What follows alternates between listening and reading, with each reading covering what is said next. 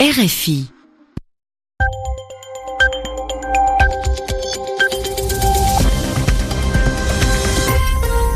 RFI, il est 20h en temps universel, 22h ici à Paris.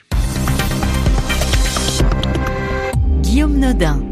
Bonsoir et bienvenue dans le journal en français facile avec ce soir Alexis Guilleux. Bonsoir Alexis. Bonsoir Guillaume, bonsoir à tous. L'équipe de France de football est de retour au pays après son titre de championne du monde décroché à Moscou.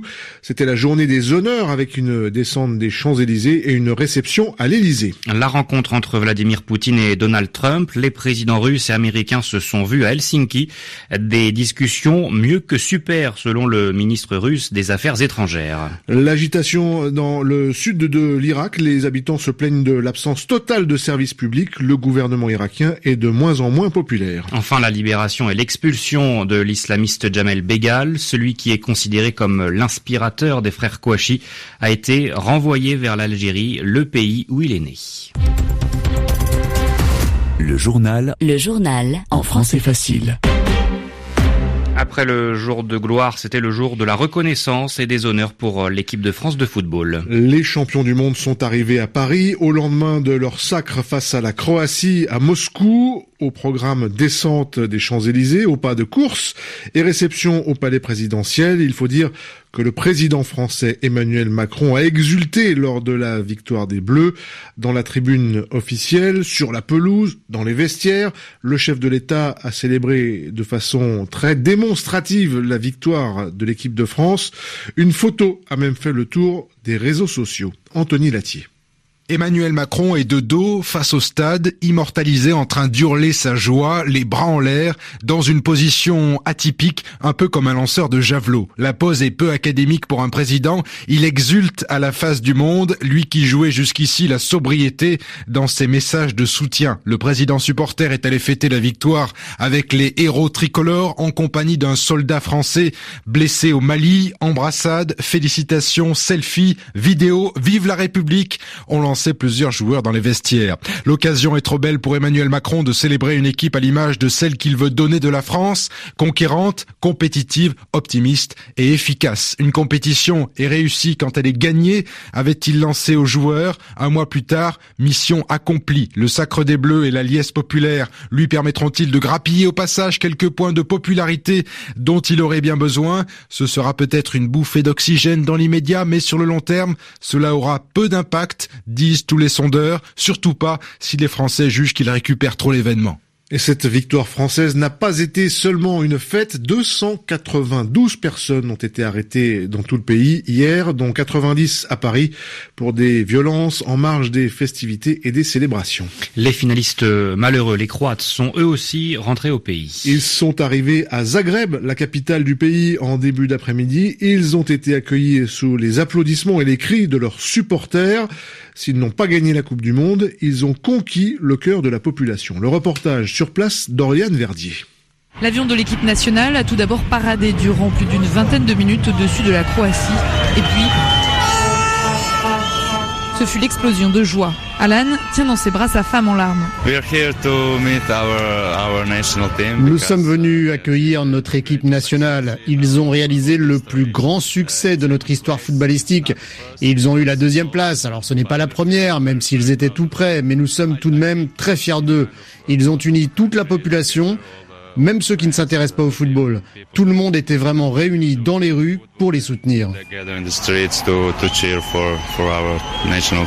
Dans la foule, des hommes en habit traditionnel, foulard à fleurs et épée à la ceinture. Nous représentons la plus vieille armée croate. Elle s'est battue à l'époque contre les Turcs. Ces soldats n'ont jamais perdu une bataille. Nos footballeurs se sont battus dans le stade comme nous contre les Turcs. Ils reviennent en vainqueurs. Nous sommes croates. Nous sommes toujours vainqueurs. Le cortège se rend directement sur la place principale de Zagreb où des centaines de maillots rouges et blancs attendent pour remercier leurs joueurs d'avoir porté haut les couleurs de la Croatie. Oriane Verdier, Zagreb, RFI. Le journal en français facile. C'est l'autre euh, grand événement de la journée, le sommet Trump-Poutine. Le premier sommet entre les présidents américains et russes. Ils sont déjà repartis d'Helsinki, en Finlande, où avait lieu cette rencontre. L'objectif était de réparer les relations entre les deux pays. Les deux présidents ont affiché leur bonne entente. Écoutez le président russe Vladimir Poutine. Переговоры с президентом Соединенных Штатов Америки господином Дональдом Трампом прошли в откровенной и деловой атмосфере. Les pourparlers se sont tenus dans une atmosphère franche, une atmosphère de travail. Je les considère très réussis et très utiles. Il n'y a pas de raison objective aux difficultés des relations entre la Russie et les États-Unis. En tant que puissance nucléaire majeure, nous avons une responsabilité spéciale dans le maintien de la sécurité internationale. Même le dossier sensible de l'ingérence russe dans la dernière élection présidentielle américaine n'est pas venu gâcher cette belle entente affichée. Donald Trump dit que les deux pays doivent trouver le moyen de coopérer. Écoutez le président américain. Has never been worse than it is now. However, Jusqu'à présent, nos relations n'ont jamais été aussi mauvaises. Cependant, cela a changé depuis quatre heures. C'est sûr qu'il serait plus simple de ne pas se rencontrer, de refuser de s'engager, mais ça ne servirait à rien. En tant que président, je ne peux pas prendre des décisions de politique étrangère pour apaiser les critiques, les médias ou les démocrates qui font de l'obstruction systématique. Un dialogue constructif entre les États-Unis et la Russie permet d'ouvrir un nouveau chemin vers la paix et la stabilité dans notre monde. Je préfère prendre un risque politique en poursuivant la paix que de risquer la paix en poursuivant la politique. En tant que président, je choisirai d'abord ce qui est mieux pour l'Amérique et ce qui est mieux pour les Américains. L'avertissement du Fonds monétaire international avec ses nouvelles prévisions de croissance. L'institution basée à Washington craint les conséquences des tensions commerciales entre les États-Unis de Donald Trump et leurs partenaires. Le FMI maintient sa prévision au niveau mondial pour 2018, mais la baisse de 0,3 points, notamment pour la France et l'Allemagne. En Irak, c'est le neuvième jour de contestation sociale et le mouvement grandit. Les citoyens sont en colère dans les provinces du sud du pays il dénonce la corruption et l'absence totale de services publics. 11 personnes ont été tuées ces derniers jours dans des heurts. Euh, le premier ministre irakien Haïdar al-Abadi a tenu un conseil des ministres extraordinaire ce week-end. Il a promis 3 milliards de dollars d'aide et plusieurs projets d'investissement dans le sud. Mais selon le spécialiste irakien Hicham al-Hashemi, le gouvernement a perdu toute crédibilité. Ce n'est pas la première fois qu'il y a des contestations dans le sud de l'Irak. Chaque été depuis 2015, il y a cette grogne sociale qui accompagne le début des grandes chaleurs. Il fait très chaud et les gens font face à des coupures d'électricité et au manque d'eau potable. Le gouvernement irakien et les partis politiques le reconnaissent. La contestation est légitime tant qu'elle reste pacifique. Mais ce n'est pas pour autant que le gouvernement apporte des solutions. En fait, le chef du gouvernement limoge les ministres qui sont au cœur de la contestation le ministre de l'énergie, celui des ressources en eau, du logement et celui de la communication. Mais les gens sont très en colère contre ce gouvernement irakien sortant qui a perdu toute crédibilité.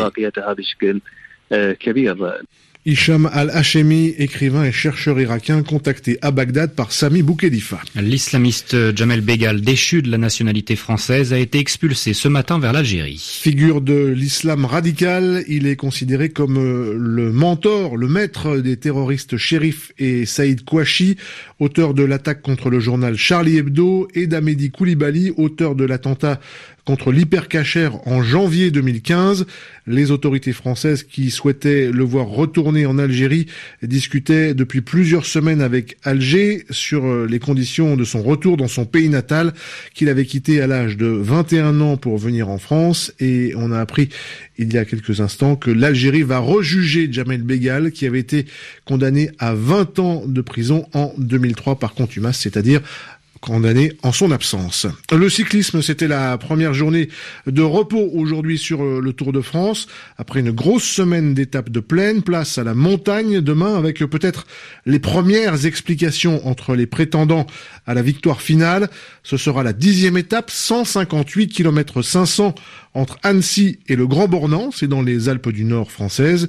L'actuel numéro un du général, le Belge Greg van Avermaet, devrait logiquement céder le maillot jaune. Il est en effet plutôt sprinter et la montagne n'est pas son terrain de prédilection.